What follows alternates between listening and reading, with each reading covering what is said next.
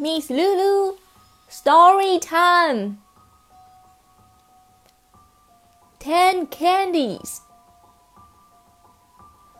Mother asks her son, Jim, if you have ten candies and you eat four, then how many candies do you have? Ten, Jim says. Ten. Mother asks. Yes, Mom. Four candies are in my stomach, and six candies are out of my stomach. Four and six is ten. Isn't it right?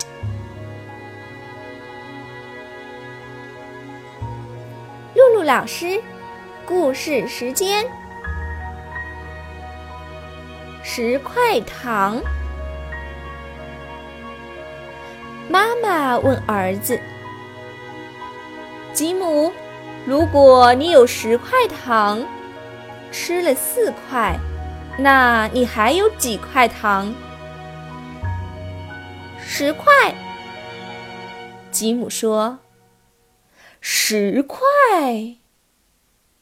妈妈问：“是的，妈妈。”因为四块在我的肚子里面，六块在肚子外面，四加六等于十，不对吗？